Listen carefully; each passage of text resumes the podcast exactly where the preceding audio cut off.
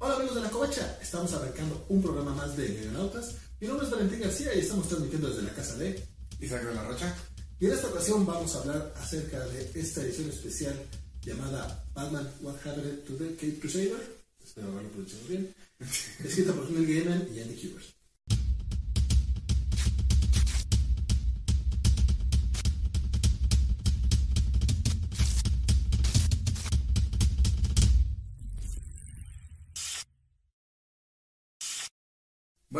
Este, esta vez decidimos hablar de este cómic porque por alguna razón Televisa decidió 10 años después traerlo por fin a México. Viene firmado por el, yo creo que sí, legendario, a lo mejor Neil Gaiman.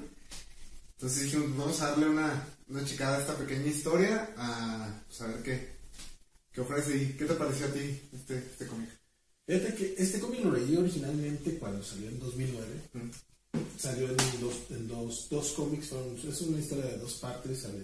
En aquel momento me, me, quedé con una sensación un poco extraña, porque pues como los más ñoños recordarán, pues el, el título evoca mucho al cómic de Alan Moore de ¿Qué le pasó al hombre del mañana? De hecho, era más o menos la intención editorial, ahorita platicamos al respecto. Sí, porque incluso usa el mismo esquema, que es un número de Batman y un número de Detective Comics, y aquel fue un número de Superman y un número de Action Comics. Y aparte, esto se publicó después de, de, toda eh, de todo el arco de Batman Rip, donde no muere Batman, y de Final Crisis, donde sí muere Batman, porque así es Dan Morrison. Y así es DC. y así es DC. Entonces, traía como todas expectativas más altas y no, no, no es lo que yo esperaba.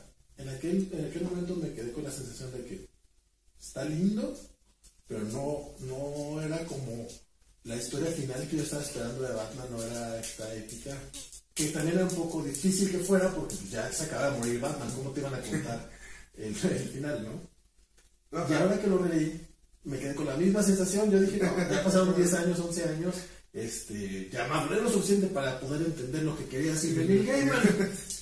No estoy seguro si lo entendí todavía. Mm, pues es que bueno, de entrada la comparación está como muy, muy justa, porque ¿qué le pasó al hombre del mañana? Sí fue, fue la última historia de la era de plata de Superman. Eh, sí se diseñó y todo, y literalmente ya no iba a haber historias después, todo.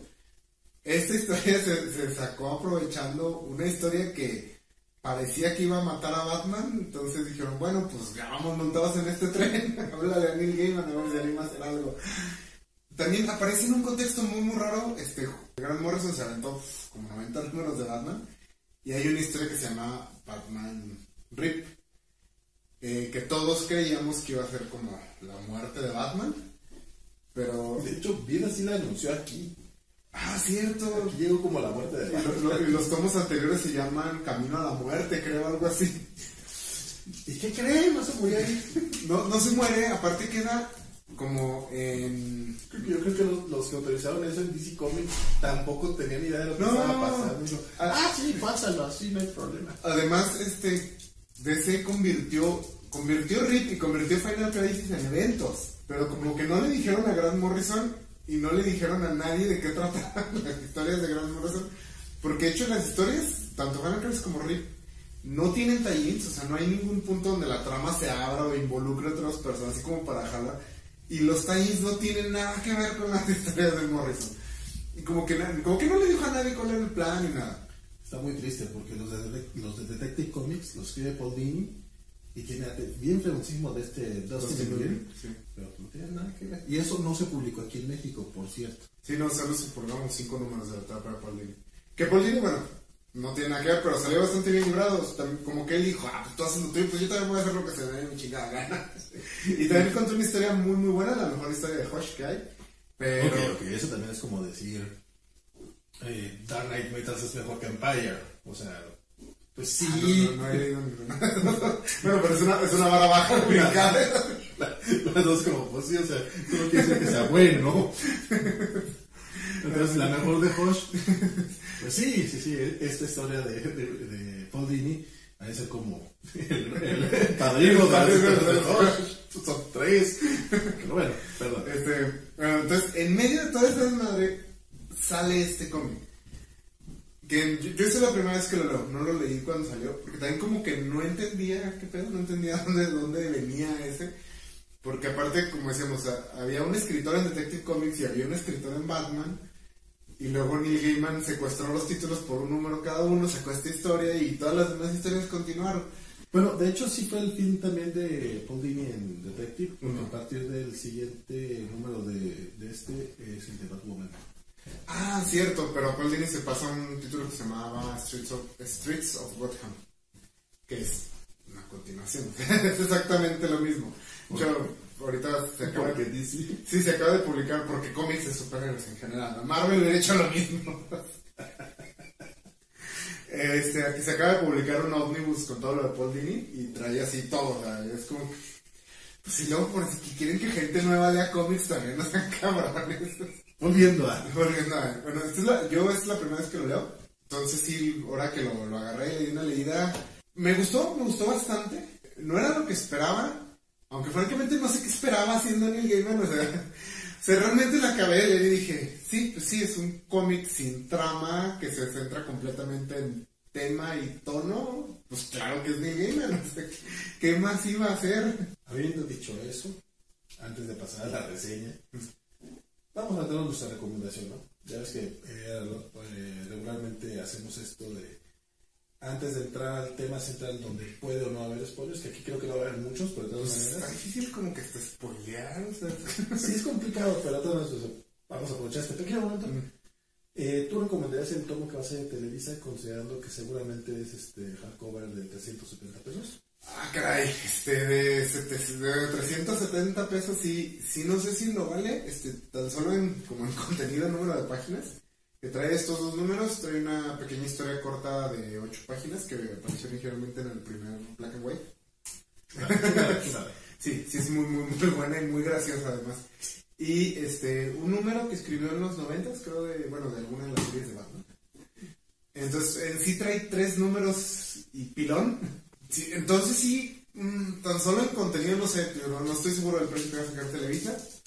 Este, si lo sacan a 400 pesos, sí me parece pero en el, como en, material, la historia me gustó bastante. Eh, si eres fan de Batman, sí está, está muy bonita. Yo diría que sí, si son fans de Batman, sí traten de conseguirla. Si a lo mejor la edición de Televisa está de más porque entiendo el querer sacar la edición de, lujo, pero ahorita Televisa maneja eso de que si es de lujo tiene el mismo precio todo. Mm, pero sí, la historia como tal sí me gustó. También, si han leído otro trabajo de Neil Gaiman, especialmente trabajo reciente, o sea, ya más bien sus libros y eso, saben a lo que van. si, si leyeron o vieron algún capítulo de American Gods, sobre todo la primera temporada, es como un capítulo de American Gods, pero es con Batman. pero la mitología que están tratando ese día es Batman. Entonces sí, es, es a lo que más. Pero sí, me gustó bastante. Sí, yo también creo que es una lectura obligada. No sé si sea más fácil tratar de conseguir los números en grapa, tal vez en Fantástico o en alguna tienda especializada, porque según yo no están tan cotizados a esperarte a lo mejor algún descuento en Amazon conseguir el pasta blanda. Eso sí, no creo que la traducción vaya a ser mucho problema.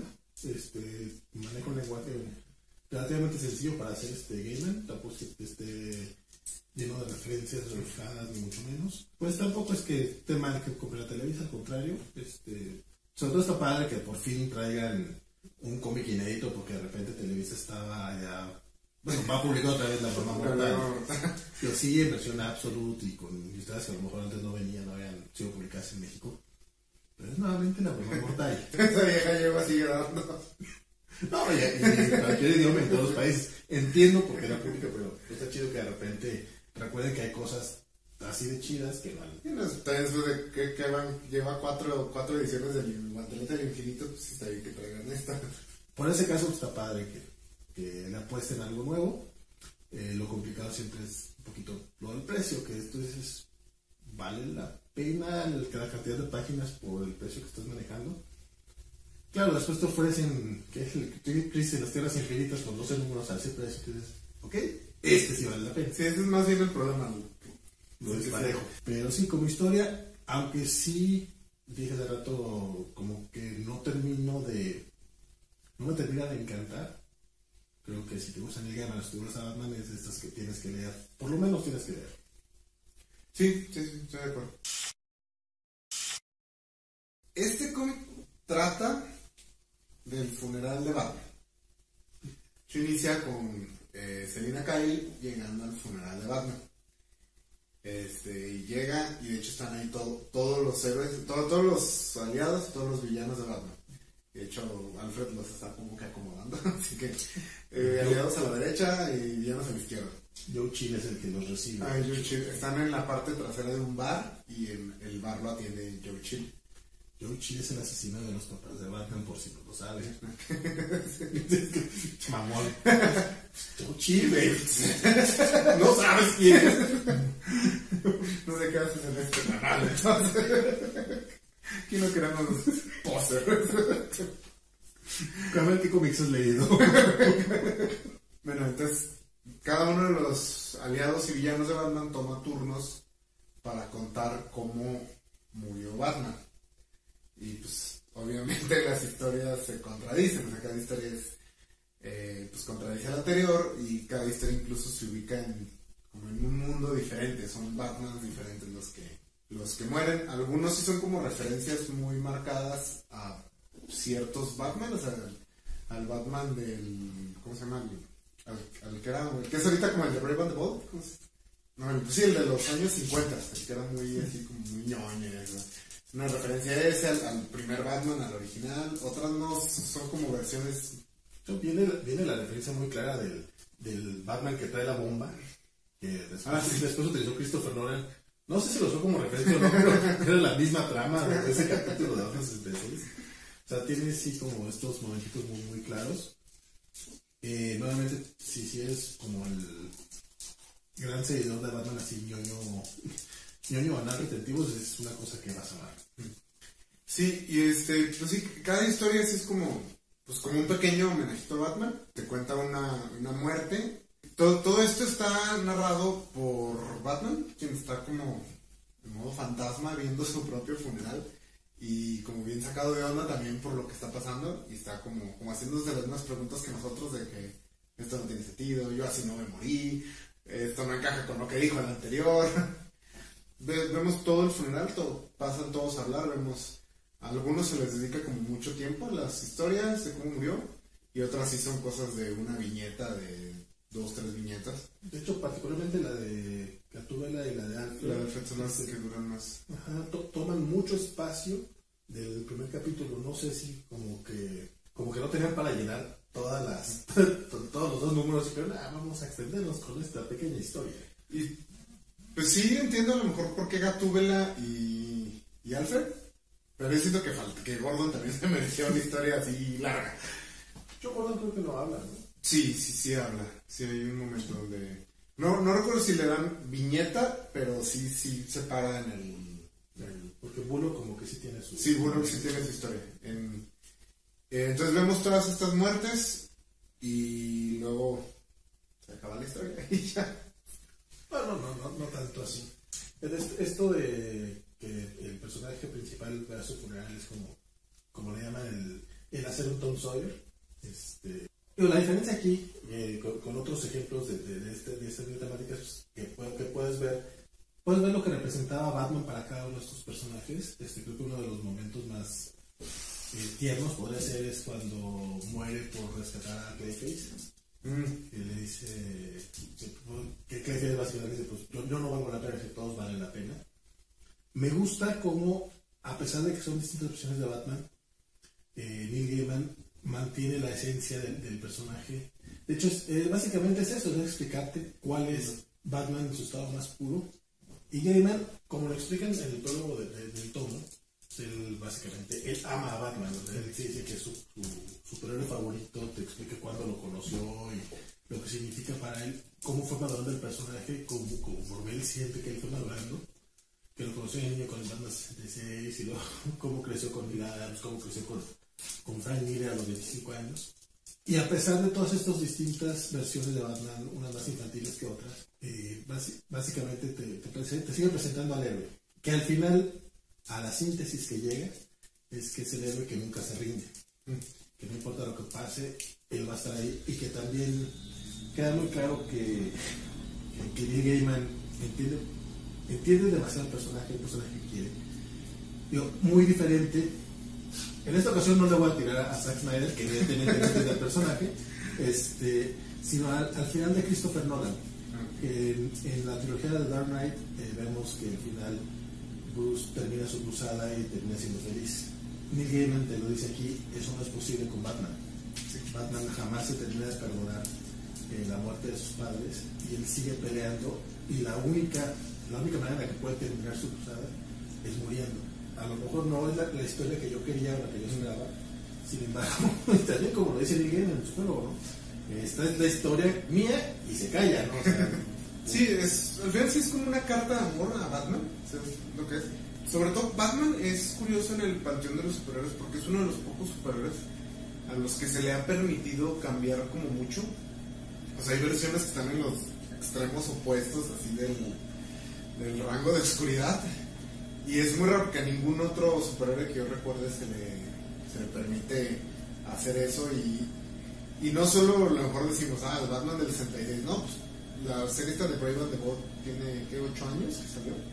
Y es completamente absurda esa serie. Neil Gaiman buscó cuál es el hilo que une a todas estas versiones, o sea, qué es lo que lo mantiene relevante a pesar de que de pronto traiga el repelente de tiburones en su cinturón y de pronto sea este figura oscura nihilista que se para bajo la lluvia así sobre una gárgola y dijo bueno qué los conecta por qué es que sigue resonando 80 años después esto y como se llega esa tesis no es una tesis novedosa pero por algo funciona y por, eso- por algo tantos escritores han llegado a la misma conclusión.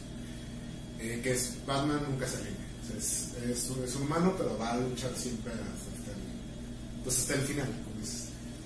A mí me gustó mucho es, también el detalle que manejan de que algunas de sus muertes son como más memorables, más importantes y algunas muertes son como increíblemente mundanas. Del Bull. que está bien molesto al Ghul porque le, Batman se muere porque le pica un escorpión en el desierto. Dice, ¿cómo? que ya estaba listo todo el ejército y estaban esperando. Para el duelo. Sí, no se le pierde la ironía de que te moriste solamente por el piquete de un escorpión. Sí. Sí, sí, que también Batman, qué pedo. Más que repelente para escorpiones. Pero me, me gusta mucho la, bueno, la muerte cuando muere con Bullock. Que se muere rescatando a una niña de una inundación.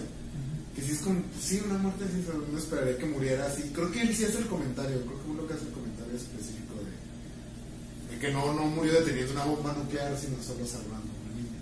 Y lo inspirador que resulta la figura de Batman para los personajes de apoyo, porque es lo que dice, que, que la gente le preguntaba cómo pudo aguantar el torrente del río con la niña, que si él, si él pudo aguantar, yo también puedo aguantar. Ah, sí, sí, sí. Sí, sí, sí. Lo- Sí, se me olvida esa frase, pero sí está muy... es que las, las historias están llenas de, de drama y de sentimientos muy reales, muy. Aunque sean, aunque sean este- en estos mundos fantasiosos. De hecho, están más fantasiosos todavía de lo que puede ser el cómic. La, la del guasón, cuando, que, que le inyecta con una jeringota de, de- de la risa y que dice, ¿por qué no te ríes? ¿Por qué no te ríes? Y que le dice, porque no es gracioso. Y luego se muere y luego se murió y no, no fue gracioso. Se dice, o sea, estuvo como extrañamente triste, tal vez, o sea, como cierta melancolía que dice, no, no fue gracioso que se muriera, como que no era lo que esperaba. El acertijo también tiene otro momento en el que dice, pero es que tú no te puedes morir, o sea, tú tienes que regresar el próximo, la próxima semana, la misma hora. Se nota que sí, Gaiman era una historia que quería escribir. De hecho, me, me- me remito demasiado a, ese, El prólogo. a ese prólogo porque creo que te explica demasiado sobre, sobre lo que va el cómic. El momento en el que le toca, eh, le pide Dan Didio a, a Gaiman escribir esta historia, es un momento en el que Neil ya estaba alejado de los cómics. Él ya eh, lo dice textual. Eh, ya, no, ya no me interesa eh, escribir cómics que no sean míos. Que no, que No, no de hecho, dice, no me interesa escribir cómics y especialmente no me interesa escribir cómics que no sean míos. Sí, sí, sí. Pero Batman es su personaje favorito y le dijeron, vas a hacer esto. Aparte creo que queda ahí entredicho que le debe 900 dólares a veces. Entonces, bueno, igual también es otro. Eso es muy gracioso también. Me hablas por los 900 Lo sabía que los debía. Seguro que Dandy, Dandy, de chingado, desde que se les había olvidado. Como es, quién sabe cuánto le habrán pagado a Gaiman por esto, le decías fuera del aire. eh, seguramente le pagaron más que a otros lo que le pagan toda la vida. Sí, pues, bueno, o sea, como paréntesis, hace poco escuché en un podcast que, que Neil Gaiman cobra 20 mil dólares por una conferencia en estos tiempos. Entonces, sí, no, no fue un. No debe haber sido poquito lo que le dieron por estos números. Y aparte, lo co- ¿sí sabes por qué cobra eso?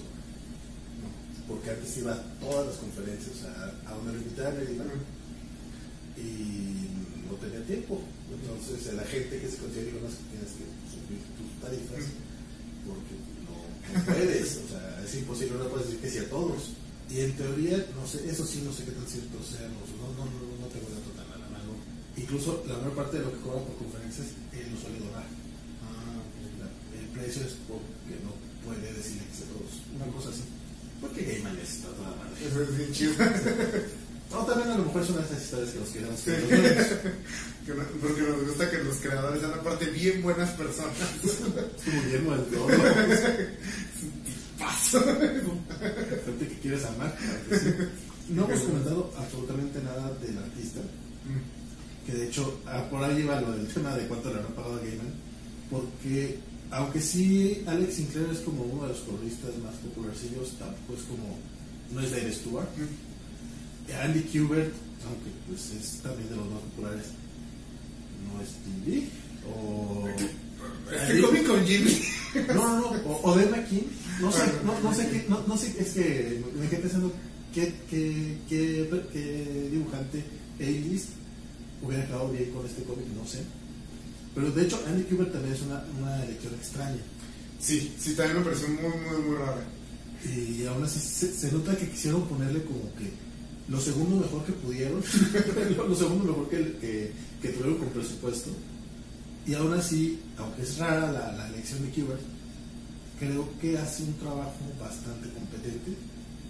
Parte de lo que intentaba Gaiman en el cómic era homenajear este, a todos los autores, a todos los artistas que vinieron antes que ellos. Bueno, yo nomás estoy en los números, ¿no? O sea, No, sí, porque de hecho cambia su estilo como para evocar la época que la historia está mencionando. Sí, no, vemos claramente varios Jokers como los de Dick Sprang o como los de Brian Boland. Este, vemos Batman de Kelly Jones, de, de OK Finger, nunca sabemos quién contra cuál. Este, y de hecho, yo, yo me, me- me- sí me quedé preguntando cuando, cuando veía los, el- la- las viñetas, no sé si intentaron hacer de repente algún Batman de Jim Lee.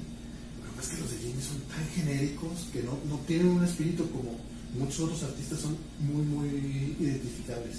Sí, no, no, no Jim Lee, porque es un Batman y Jim Lee es un Batman de Mark Silvestri, es un Batman de David Fincher. Este, también cuando yo digo, nunca había leído el cómic, ahora cuando lo empecé a leer, se me hizo hasta raro que escogieran a Andy para esa dinámica.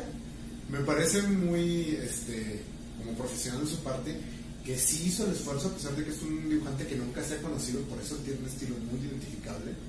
Sí, es de esos que lo ves y dices... Este, Es otro club de Jim. Sí. Este, de hecho, creo, no, no me acuerdo, pero según yo no, no, no, no está la, la viñeta de Andy Hewitt, la toma desde abajo, esa que le sale muy fea que tienen todos sus cómics. Ah, no, esos son los de Ana. Esos son los de Andy. Bueno, pero si no viene, esa, no viene. Son los de Andy. Sí, no, no, no viene. Este, yo, por ejemplo, hubiera pensado buscar a J.H. Williams III. Es como que famoso por hacer eso. O Chris Sprouse, o sea, que, que ya han hecho esto antes en otros cómics. Se han hecho famosos por ese cambiar de, de, como de estilo. Pero este, Andy Kubert creo que hace un muy buen trabajo. Eh, por- sobre todo porque él es un dibujante, pues es un clon de Jim Lee, que es como espectáculo y acción y batimóviles explotando. Entonces, este, sí, sí, como que yo creo que sí dijo: No, es Neil Gaiman, le tengo que echar ganas, tengo que hacer lo que me dé. No, y de hecho, de hecho a lo mejor no es sobresaliente, pero es bastante competente. Este, porque básicamente son gente hablando, son cabezas hablando. Y aunque pareciera que puede ser sencillo, lograr un cómic que, que te permita cosas con Sí, es es difícil. Eh, incluso ya rumbo al final eh, descubrimos que durante todo el tiempo eh, durante todo el tiempo Batman está platicando con una mujer Mm. que resulta ser, oh sorpresa, Marta. Que es- también es un momento bastante bonito y es, donde ella le dice básicamente que pues, tú eres, este, tú eres este, este- esta persona que nunca va a descansar. Los únicos momentos felices que vas a tener en tu vida Son esos años antes del. Está. es, es, es un poquito eh, descorazonador, porque sí es, este, es que te rompe por dentro, pero también termina con un toque muy, muy, muy de esperanza, porque básicamente muere Batman y vuelve a nacer. O sea, te explican de, de que es básicamente, eleva a Batman a un nivel casi mitológico, Sí. yo, de, de, de este ser que lo, que, que lo que tiene es su cruzada eterna y nace para ser feliz unos pocos años, pelear, morir y volver a nacer. Sí, Cho, ahí se mete, se vuelve como increíblemente meta en el cómic, porque es este. Pues esta idea de que este personaje nunca. O sea, va- no va a descansar en el personaje de la historia, pero nunca va a descansar de que deje de ser publicado, nunca va a dejar de existir. Siempre, cuando una versión de Batman llegue a su final, solo vamos a crear otra para la nueva generación y otra, y así cada una. Como las historias pues, van a ser diferentes, algunas más oscuras, otras más alegres, pero siempre va a existir ese personaje. Y siempre debe de mantener eso, que es nunca rendirse y continuar siempre. Entonces sí, es un final bonito, a mí me gustó mucho y, y sí, sí sentí así como que ah, cuando la- se despide de todos, cuando el adiós. Buenas noches, Sí, buenas noches, Gati- Baticueva, buenas noches. Saludos. Sí, bueno, creo que se despide hasta del, del- del dinosaurio rojo. Sí, sí, se, sí sentí aquí, aquí finito en ese momento. Pero sí, este, me gustó. También algo que me agradó es que les da personalidad a sus secundarios a través de la historia que cuentan. Porque, por ejemplo, la de Alfred es esta historia de cómo Alfred siempre lo va a cuidar y siempre va a estar como pues siempre va a ser este padre muerto de preocupación por él, que va a hacer todo por él, que lo- la, la historia a lo mejor lo lleva a un nivel absurdo, pero pues ya de, dejarlo que básicamente que se vista de murciélago y salga a golpear desconocidos de la noche ya, ya es como darle mucha cuerda. Lo, lo, lo hacen ver ahí, o sea, lo, lo- sí, lo, sí lo hacen muy notorio, o sea, es que no sé qué tan mal estés de la cabeza, pero pues, si eso te ayuda a ser feliz. En la historia, pues básicamente lo hacía Bruce Wayne, pero pues le daban sus buenas madrinas, entonces como que no, no lograba ese nivel de felicidad. No, de hecho, no, no era tanto, sino que no había como tanto crimen. Te decía, salía, había noches en las que encontraba un criminal y ya le pegaba, y había noches que no. Entonces, que no había nada, entonces pues se ponía triste y, y Alfred crea a los villanos. Todos, todos los villanos son amigos de Alfred, actores y comediantes que se disfrazan y le da Batman va y les pega. Que también a estar bueno en la paga porque Sino es, esta escena de, de Alfred maquillándose para convertirse en Joker está, sí. está es- no es hermosa porque no, no es la palabra, pero sí está genial. Sí, de, sí. de hecho, ahí también tiene mucho que ver el arte de, de Joker. Una de las mejores secuencias de Nick Fury en este cómic, sí, cómo va cambiándose poco a poco y cómo hace que, que sí creas en ese momento que Alfred es el Batman, a pesar de que realmente ves la primera y la última imagen y pues no se parecen, pero lo- como lo va cambiando poco a poco, sí, del momento te la crees. Oye, hay una cosa que, según yo, sucede en el cómic, pero no, lo- no estoy totalmente seguro. Eh, sí, el cuerpo de Batman cambia continuamente a lo largo de, de- de- de las billetes. Son los distintos estilos de los dibujantes. Según yo, los demás personajes no, aunque aparecen do- dos Selina Kais. O sea, la Selina que llega, la primera que es joven, y la, la que cuenta la historia es una Selina más vieja. Sí. Fuera de esos dos personajes, según yo, el Joker es el único otro personaje que también cambia.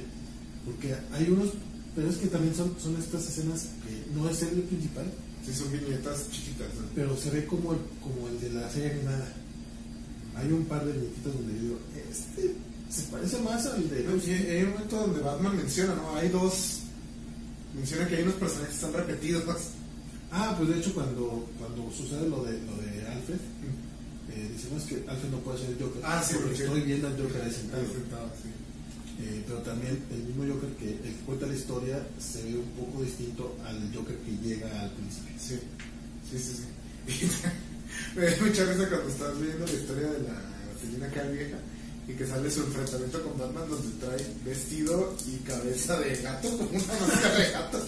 Dije, bastante basado en cómics, pero no he leído cómics de la era dorada. No sé si así empezó Catwoman, pero sí, sí, sí ok, curioso. Recuerdo que antes se llamaba La Gata, no era Catwoman, era Cat, Mm, pero no sé si era tan, Tan literal. tan literal la cosa. Yo creo a estas alturas, el cómic, son solo dos cómics, y como mencionamos, no es que, no es que haya una trama tal cual. Yo creo que ya llegamos al fin de este, de este programa, menos que quieras extender un poco más. No, no, no, sería repetirnos. Este, ya dije desde el principio de Neil Gaiman, esto es más acerca de tema y tono que de trama. Sea, no es una lectura así, ah, ¿qué pasará ahora? Sí, sí, no es eh, lo que le pasaron al mañana, que es las batallas finales de Clark contra todos sus villanos y cómo salvar sus, a todos sus conocidos. Sí, entonces, te gustaría repetirnos, a mí me gustó mucho, te- como dices, eh, encuentra esa esencia del personaje, lo entiende, se ve que lo quiere y lo entiende. Me gustaría algún día ver una historia un poco más larga el canon, pero pues, sí lo deja bastante claro que no va a pasar. Sí, yo, yo creo que si eres fan del personaje, sí es una lectura obligada. Yo la verdad sí me arrepiento un poco de haberme tardado 10 años en leerlo. Algunos comentarios sobre las historias extras. Eh, no, solo leí la que es este, la pequeña historia de Batman Black and White, que es, es muy muy buena, que trata de que maneja los cómics como si fueran un programa de televisión. Entonces los personajes te cuenta, están Batman y el Joker Backstage. en backstage esperando a que les toque entrar a como a interpretar sus, sus escenas. Eh, está muy padre la historia, eh, las demás no las leí, es Neil Gaiman, yo supongo que son buenas. Sí, los dibujantes son los que luego no, no te llaman tanto, están muy ochenteros, ¿no? Pues es que no siempre fue Neil Gaiman, o sea, en aquel tiempo era el escritorcillo británico que, que ahí andaba haciendo cosillas, pues ponle un dibujante. ¿Quién, quién no está ocupado de vértigo ahorita? Ya, dale. Y, y mira, era Mark Buckingham, tampoco era.